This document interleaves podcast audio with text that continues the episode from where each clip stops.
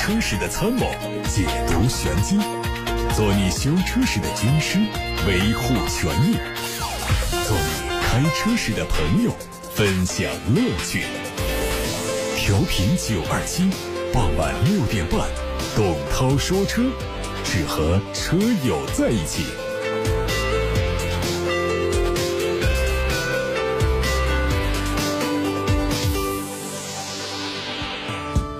各位好，我是董涛，欢迎在六点半到七点半听董涛说车节目。通过调频九二七的电波直播，也通过蜻蜓、喜马拉雅、九头鸟等平台网络直播。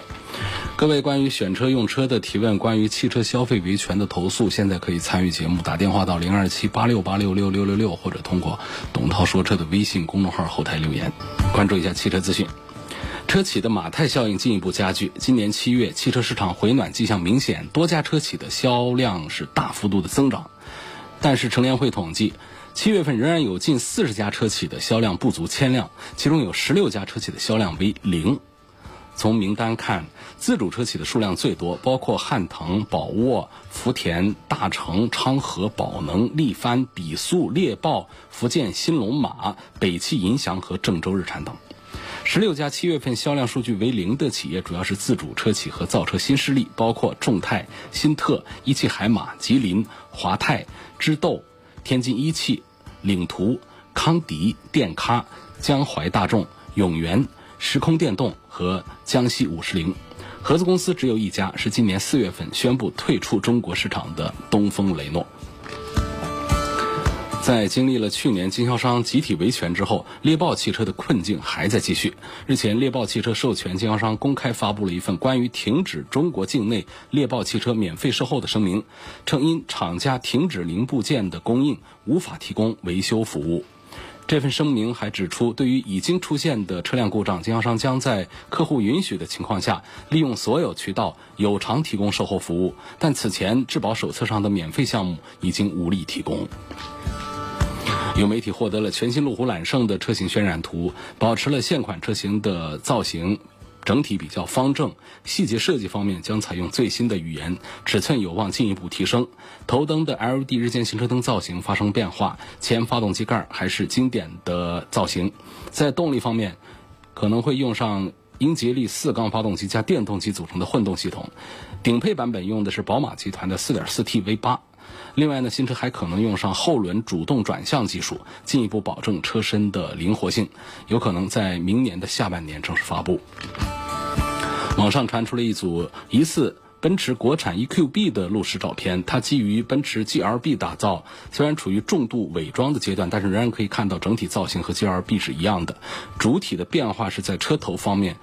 新车的前脸将换装 EQ 家族的多辐式格栅，保险杠也会经过重新设计。内饰方面和燃油版完全一样，动力用的是一台前置电动机，提供了不同的各种调教。从匹配动力电池的规格来看，它的综合续航里程大概不超过四百公里。海外媒体还曝光了一组奥迪 e-tron Sportback 车型的到店实拍图，它基于奥迪 e-tron 开发，有望在今年十月份以进口的方式在中国上市。相较于奥迪的普通版 e-tron，它采用了溜背的车身造型，配合车尾的小尺寸扰流板和贯穿式尾灯，更显年轻个性。在配置方面，标配了矩阵式 LED 大灯、十二点三英寸的全液晶仪表、八点六英寸的空调控制屏，还有全景天窗。动力会和奥迪 e-tron 共享总成。一汽大众官方传出消息，新款 CC 家族将在八月二十四号在长春工厂正式下线。这次全新 CC 家族将会有猎豹版和。轿跑版两种车型都用 2.0T 发动机，将在9月26号开幕的北京车展上亮相，11月份上市。新款 CC 进气格栅加进了日间行车灯带，前包围两侧进气口做了造型调整，尾部的排气装饰升级成双边四出。猎装版用的是和普通版不同的前脸下包围，两侧进气口加进了 C 字形的银色装饰条，车侧的溜背式造型相比传统的旅行车更显修长。海外社交媒体平台发布了一组丰田全新汉兰达的实车街拍图，它采用了全新的 TNGA K 架构，明年年初由广汽丰田引进中国市场。在外观方面，T 型前进气格栅内部是黑色的矩阵式装饰做点缀，搭配了飞翼式的镀铬装饰条。在动力方面，还是用2.5升的自然吸气和电动机组成的混动系统，传动系统是标配八速的手自一体和适时四驱。现款车型的 2.0T 发动机也会继续保留。从湖北省生态环境厅了解到，路特斯国产项目将会落户武汉，会在二零二二年在吉利武汉工厂投产。第一款大型的纯电动 SUV 已经出了规划图，这是这个品牌的首款 SUV 车型，规划的年产能是两万辆。这个车基于沃尔沃的 SPA 平台，将提供四座、五座两种版本，动力预计是沃尔沃的 2.0T 发动机，纯电动版本用的是前后双电机，综合最大。功率是五百五十千瓦，NEDC 工况下的续航里程五百七十九公里。东风本田的全新纯电动 SUV MNV 的申报信息已经曝光，它相比 XNV 的尺寸更大，并且换上了容量更大、密度更高的电池组，续航里程从四百零一公里提升到四百八十公里，最快今年三季度正式上市。最后是北京现代。北京现代原计划在今年十月份量产全新的 MPV，但是受到外部环境影响，这个车可能推迟到年底首发，明年开卖。从获得的路试照片看到，它的前脸是大尺寸的盾形格栅，侧面是侧滑门，预计尺寸会和第四代胜达相近，在五米左右。在内饰方面，它沿用了第十代索纳塔的四辐式方向盘和按键式的换挡，但这个车配置了大尺寸的竖置的中控屏，科技感很强。它会用二加二加二的。六座布局或者是二加二加三的七座布局，动力全新 MPV 用的是一点五 T 和二点零 T。好，各位正在听到的是晚上六点半到七点半直播的董涛说车，我是董涛。大家关于选车用车的提问，关于汽车消费维权的投诉，现在可以发送到直播间来，发送的通道是楚天交广呼叫中心零二七八六八六六六六六。还有董涛说车的微信公众号也可以留言。我们今天还是先看八六八六六六六六。刘先生留言说：“我我朋友今年元月份买了一辆奔驰的 GLE 三五零，然后出现了水温过高报警。到四 S 店，他们说是风扇功率不足，需要德国寄配件才能换风扇。现在已经等了是半个月了，一点消息都没有。请问这个是属于三包范围吗？应该怎样跟四 S 店来交涉呢？这个是三包的范围。”公里数和里程数，呃，和这个购买的时间呢，显然应该是没有过。今年元月份才买的车，这是三包的范围。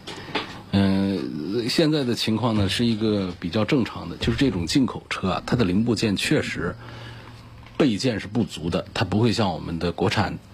这个量产车，尤尤其是咱们的这个走量的那种，一个月卖几万台的这种车啊，很多四 S 店它会把各种配件呢备的比较足，因为。销量大，它的返修的绝对值就会高，绝对量就会大，所以它的配件周转呢就会比较快。那 GLE 虽然也是在豪华 SUV 当中卖的比较好，但毕竟它的数量还是很少。那么 4S 店呢，它不可能说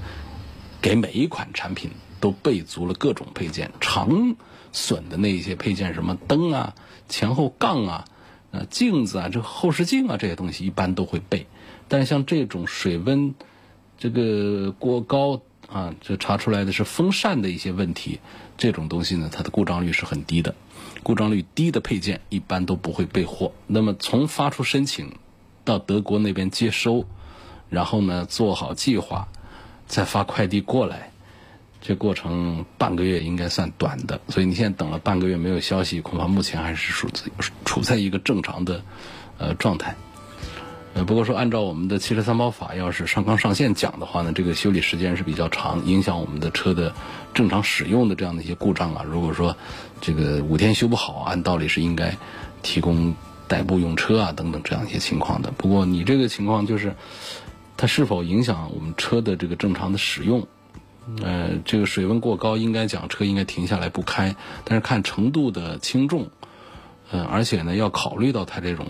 豪华品牌的这个产品呢，它的配件供应啊周转比较慢，可能这个也是一个在汽车行业里面是属于一个常态，那也是一个合乎情理的一种情况。这个要追究说是有明显的侵权，这个好像有点过于苛刻，所以现在有这样的一个情况。不过刘先生这个问题我们肯定是记录下来，会马上向这没有写是哪一个四 S 店啊，没写不要紧，我们把刘先生电话记录下来，传给奔驰的售后服务部门，由他们来催促加速解决这个问题。刘先生说：“希望从续航的真实性、品质、内饰、配置各方面来评价一下广汽的魏安威还有一个车是问奇瑞的蚂蚁，还有畅巡。哎呦，这些车我说实话都不了解，都不熟悉，刚出来不久，什么奇瑞、蚂蚁啊这些，所以我插不上嘴啊，说不上话。那么关于这个魏安威它的续航的真实性、品质这方面呢，差不离可以。”按照行业里面的一个基本的情况啊，来分享一下一些呃这个概念啊。这个续航的一个数据呢，通常是一个实验室的数据，而且呢是在一种比较良好的环境下的一个数据。这个环境包括了温度，这是很重要的一点。电池就怕低温，当然高温呢也怕，高温会带来一些不安全的因素，低温呢会带来一些。这个电量缩减的一些问题，所以我们有一个生活常识，就是手机的电池，他跟你说的是续航多长时间，咱们有多少人可以用到那么长时间？尤其到了冬天的时候，它这续航啊都会进一步的下降，而且还讲工况，说我这实验室是一种巡航的一种匀速的状态，那我们平时用车的时候。路上还堵车呀，加速减速啊，每个人驾驶风格还不一样啊，用电器的负荷还不一样啊，有的人爱开空调，有的人不爱开，还加装其他的一些东西，它都会导致这个续航来下降。所以呢，厂家有一千多个理由等着你，告诉你说我们的实际情况和实验室的数据会有正常的一个出入，但是这个正常出入是多少？我们目前的法规还有说我们的科技手段是没办法来给你确定一个说百分之二十、百分之三十，这个说不准。但是我们只能讲生活当中见过的离谱的事儿，比方说某品牌特别大的一个美国品牌，三个字儿，那品牌它标称五百公里的能干，能干出实际跑两百公里的这种事儿出来。标称五百公里的续航，在冬天很冷的时候，实际上也就两百公里，它也就废了。那这种情况就是只能讲一个生活常识，倒不是说大家都用啊这个这个这样的一个怀疑态度来看电池。有很多就是说标称五百跑个四百多，这个都非常正常。但是标称五百就跑到五百，这个你得在各种环境上和和用车的工况上要跟我们实验室的状态完全一样，才能达到那个水平。所以这个关于续航的真实性，差不多一句话讲的话呢，就是假的，就是不可能达到的。但是这个假呢，不是说就侵权了，因为现在没有相关的东西来说这是一个欺骗。它确实呢，现实数据跟咱们的实验室的数据之间有合理的一个差异的一个成分，只是这个合理的度的问题，现在没有法规可以确认这一点。所以那种它标称五百公里，实际跑了两百公里这个事儿，您拿它怎么样？那它可以讲那是一种呃新的这种环境下的工况下的一种因素影响。就打官司也没个结果。品质方面啊，广汽的产品的品质做的还是可以的，一般化。因为广汽的很多的合资公司呢都是日系，那跟日系的合资做多了之后呢，也会把日系车基于品质在品控方面的一些经验把它吸收过来，所以他们旗下的这个自主产品做的其实也还是挺不错的。我们有一些国内的厂家跟一些美系品牌合作，那就传染上身一种这个质量控制方面一些问题，造出来的这个自主品牌也不咋地，就有这样的情况啊。好，下面来看董涛说车微信公众号后台的问题，有位网友问：宝马 X 一的 2.0T 双离合那一款怎么样？还说。差不多价位的紧凑型的双离合有没有其他推荐？你这是要干什么？是要冲着双离合去买吗？我们不都讲呢？如果实在绕不开的话，咱们就买个双离合；能够不买双离合就不买嘛。我们双离合里头有几个品牌特别糟糕，但是有很多品牌现在做的还是进步很大，呃，已经很成熟、很完善，但是也不能说跟咱们的六 AT 啊或者一些知名的八 AT。来相提并论，说它的品质稳定性，它确实是在轻量化、在节油，包括在制造成本方面它是有自己的优势的。在宝马叉一上呢，它就用了两个动力、两个变速箱，七速的双离合，还有一个顶配的是八 AT。这种情况下呢，我建议呢还是多花个一万多块钱，只花只多花一万多块钱就可以上到顶配的八 AT。这也是我推荐比较多的叉一。叉一里面二点零 T 有一个八 AT，这个还是要比这个七速的双离合啊用起来要踏实一些的。已经有一台 GLC，想另外买一台给太太开。现在在奔驰 C 级、宝马三系、奥迪 A 四、特斯拉 Model 3之间摇摆着，希望推荐一下。那 Model 3也就先把它给排除掉吧，因为最近关于它的投诉也比较多，说的是它的控制模块出现问题。啊，网上有一段视频呢，挺吓人，而且它不孤单，它不是一个按键，它还有几个事儿。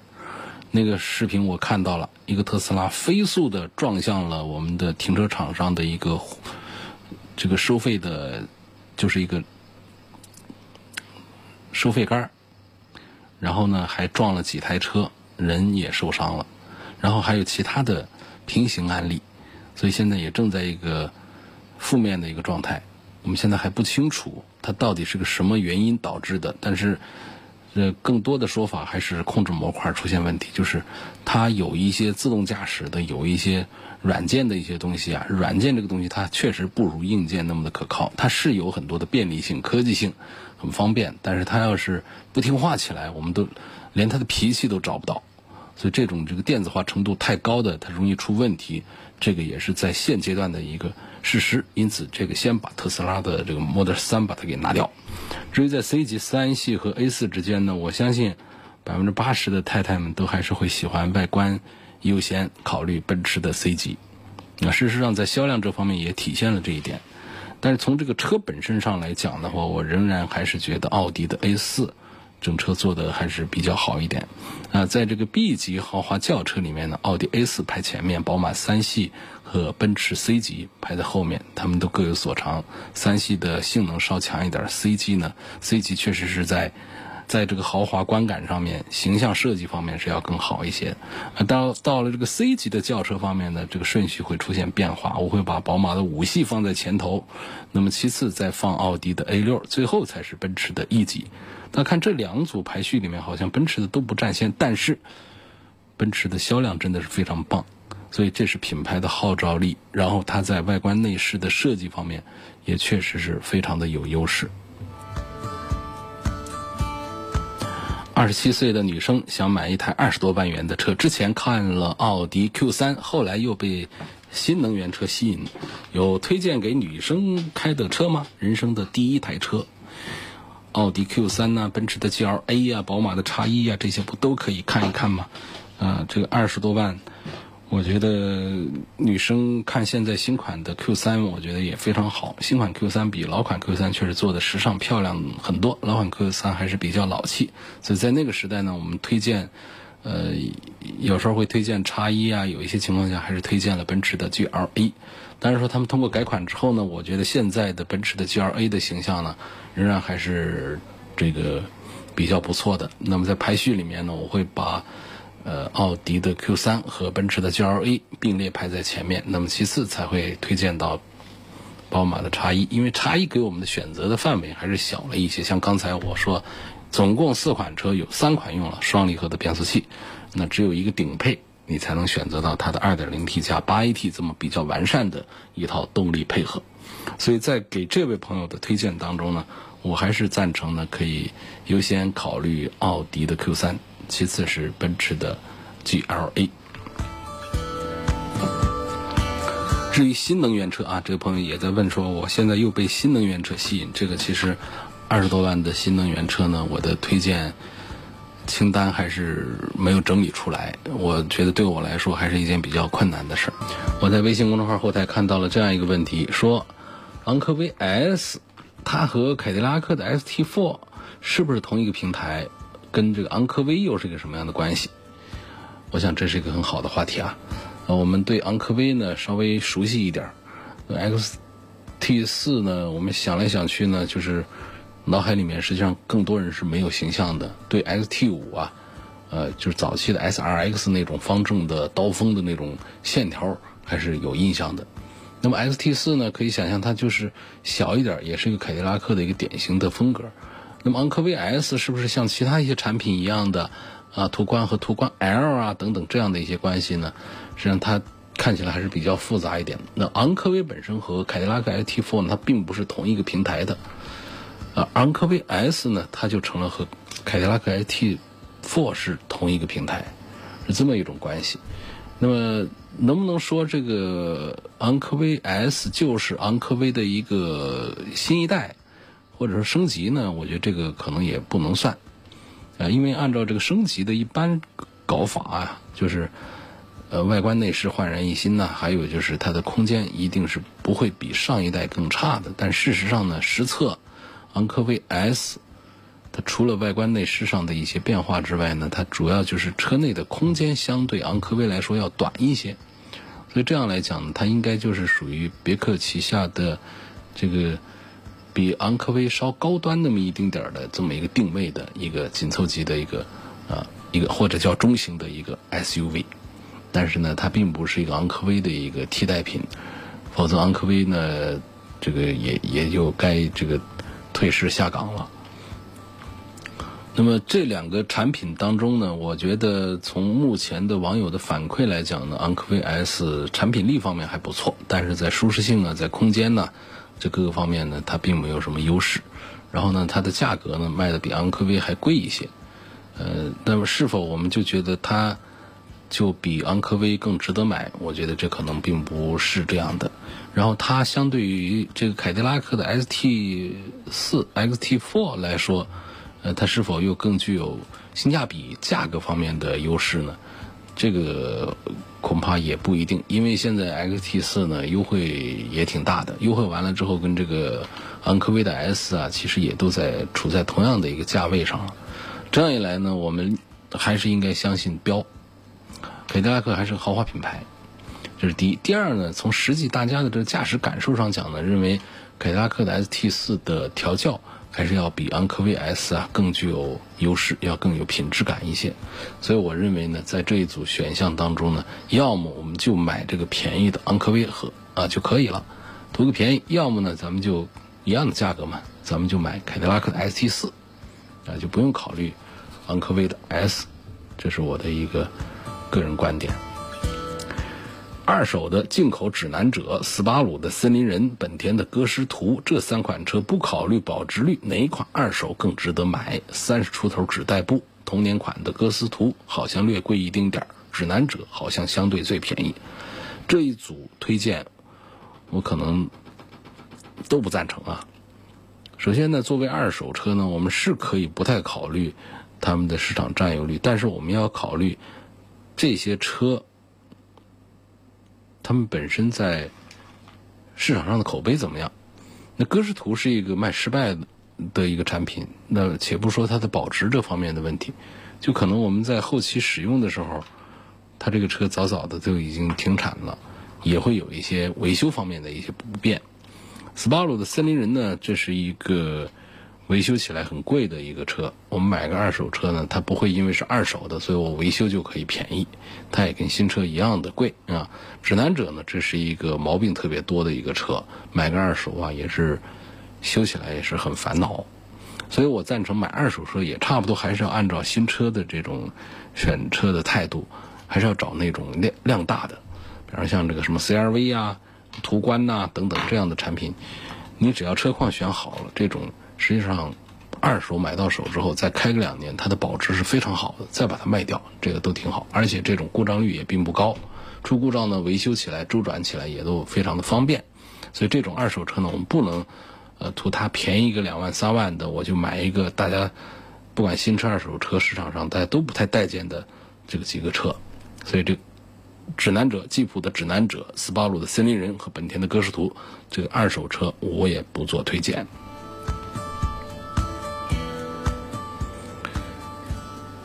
下一个问题说，我三年前在武汉一家宝马 4S 店贷款买了一辆车，交了五千块钱的续保押金，现在我贷款已经结清，车辆已经解押，然后呢，我拿着车辆登记证书和续保押金条去找四 S 店退押金，结果接待员告诉我说，你这押金两个月之后才能退。我问为什么要等这么长时间，他说，你这期间没在我店里续保。我就说，当时销售也没跟我说要求每年在你们店里买保险啊，并且我买的首保都是在外面买的，那这个找你们销售人员介绍的外面的人买的保险，我又问，那么三个月以内可以退吗？他说，反正两个月以后啊，呃，没有以内，如果你不服呢，可以投诉当时的销售人员。我就想，这押金是四 S 店收的。投诉销售人员，他也给不了我钱，像这种情况我该怎么办？是，所以你现在跟你对接的这个人呢，他就是不懂法，他瞎说话。你原来对接那个销售员，即便已经离职也没关系，他是这个店里的员工，他离职了，他在外面相关的一些业务上的一些后续的，那么店方是要负责的，不说承担全部责任要。承担非常重要的一部分责任，所以他他说让你去找原销售员，这个话首先是不妥当的。第二点呢，从这个续保押金这个事儿的合法性上来讲啊，它也是一个该退的一个东西。那我们国家呢有专门的法规在说这些事儿，没有明着说续保押金，但是呢有相关的条款，我们可以解读为续保押金呢，店方是没有资格收的。汽车销售管理办法。说了，经销商销售汽车的时候不得强制消费者购买保险。你看这句话什么意思？就是续保押金，就是你每年在我店里买保险，我就可以退你押金；否则呢，我就不退你押金。这不就是强制消费者购买保险吗？就这一句话对准了，《汽车销售管理办法》有这一句话。好，还有《中华人民共和国消费者权益保护法》也有这样的话，说消费者有权利自主选择商品或者是服务。自主选择这个商品的品种或者是服务的方式，自主决定买或者不买任何一种商品，接受或者不接受任何一项服务。这话里面呢，我们把第一个逗号之前的把它给记住了，就是消费者有权利自主选择提供商品或者服务的经营者。那么你这个四 S 店，我首先你四 S 店没有销售保险的资质，你不是一个保险机构。那么你这儿介绍的这些保险公司。实际上你是一个中间服务，然后呢，我消费者完全有权利自主选择是在你这儿找你对接的人，还是我找外面这些机构去买保险，这是我们消费者一个权利。你这个续保押金呢，实际上就是剥夺了我们消费者的这么一个权利，这就是一种强制消费，所以它本身它就不合法，它就该退。那么第三点。第三点，我们讲呢，就是你这个事儿呢，三年前买的车已经是把所有的贷款都已经结清，就是店方可能会诡辩啊，他说我有风险呢，我这儿卖出去车啊，你要是不买保险呢，那贷款没还完，我店里承担风险，所以我要求你必须得每年啊要在我这儿买保险，好，我们就扯这个歪理，行，按照歪理说的话，三年人现在消费者的贷款已经还清了。店方已经不再会有相关的风险了，那你这个续保押金也是该退呀。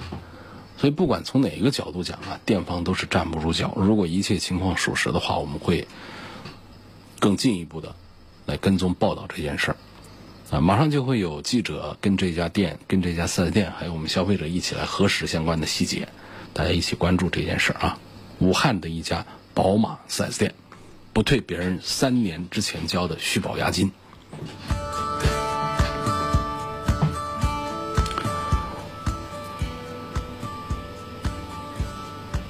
我的车七月二十五号在二七长江大桥被人保所承保的车辆给撞伤，我是吴泽方。案件已经快一个月，至今保险公司也没拿出双方认可的解决方案。特别是车辆的改装件，当时花费了将近三万改装的，现在保险公司只按三千进行赔付。请问保险公司在处理案件上有没有时效要求？对赔付金额不满意，我该如何维权？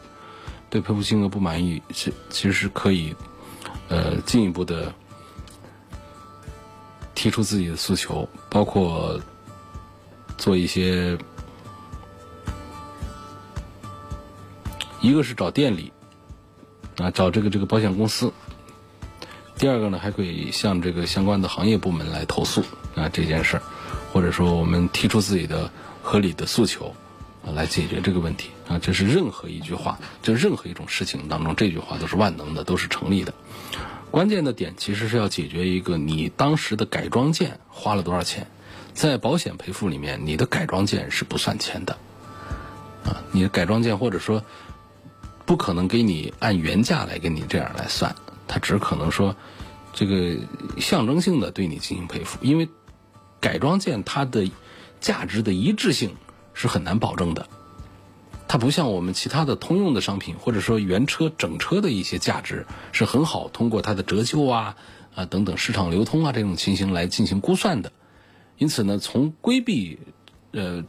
消费者这一方发生的道德风险，以及规避我们保险公司本身的运营风险的角度呢，这都是必要的。就是有这样的相关的条款，它是合法的，就是不对你的改装件进行这个原值的赔付。所以这种情况下，你说我当时改装花了三万，所以这一次我是无责方，那么对方也应该赔给我三万块钱，这个恐怕在保险领域里面，它是一个行不通的事儿。所以，但是你仍然有上诉的权利啊！你主张自己的这方面权利，这个是你是可以有有相关的通道来提的。老爸五十六岁，想换个车，用途主要是市区，偶尔自驾游。他要买个奥迪的 Q 八，我劝他买个同级的轿车，比如说七系，因为涛哥说过，同级别轿车比 SUV 性价比高。请问怎么说服他？是性价比轿车是高一些，但是我们有时候不一定是冲着性价比来买车啊。比方说，我喜欢一台 SUV，像你爸就是五十六岁，他就想开一台 SUV 的情况下，尽管这个同价位买个奔驰 S 啊，比这个或者说包括奥迪的 A 八呀这样的，从纯性价比上来讲呢，配置啊、空间舒适啊各方面讲啊，它要比 SUV 是要好一些。但是呢，确实轿车也取代不了 SUV 的这种坐姿啊，这种通过性啊，这种造型带给大家的好感呐。所以要买呢，这其实肯定是有道理。而且现在 SUV 销量这么大，如果我们大家都是按照性价比都去选轿车的话，当然轿车现在总销量还是大于 SUV 的啊。如果说大家都是这样这种情况的话，那 SUV 就没有市场了嘛。所以明明 SUV 的性价比低一些，但是大家还是选择它，可见 SUV 它从造型啊，从通过性啊。从各个方面，它确实还是有自己的优势。那更何况奥迪的这个 Q 八呢？确实还是车子造的是非常漂亮的啊，非常不错的，与众不同的。它比这 Q 七啊要更加的成功一些的。尽管尽管它的销量也都非常小，所以我觉得你，我觉我认为你应该是没办法来说服他的啊，没办法说服他。买买买一个呗，这个父亲的这个需求，这个也没有什么。太多的不合理的地方，不一定都是要按照，嗯，这个性价比的这个标准来说。好，我们今天就说到这儿，感谢各位收听和参与晚上六点半到七点半钟直播的董涛说车。错过收听的，可以通过董涛说车的全媒体平台找到往期节目的重播音频。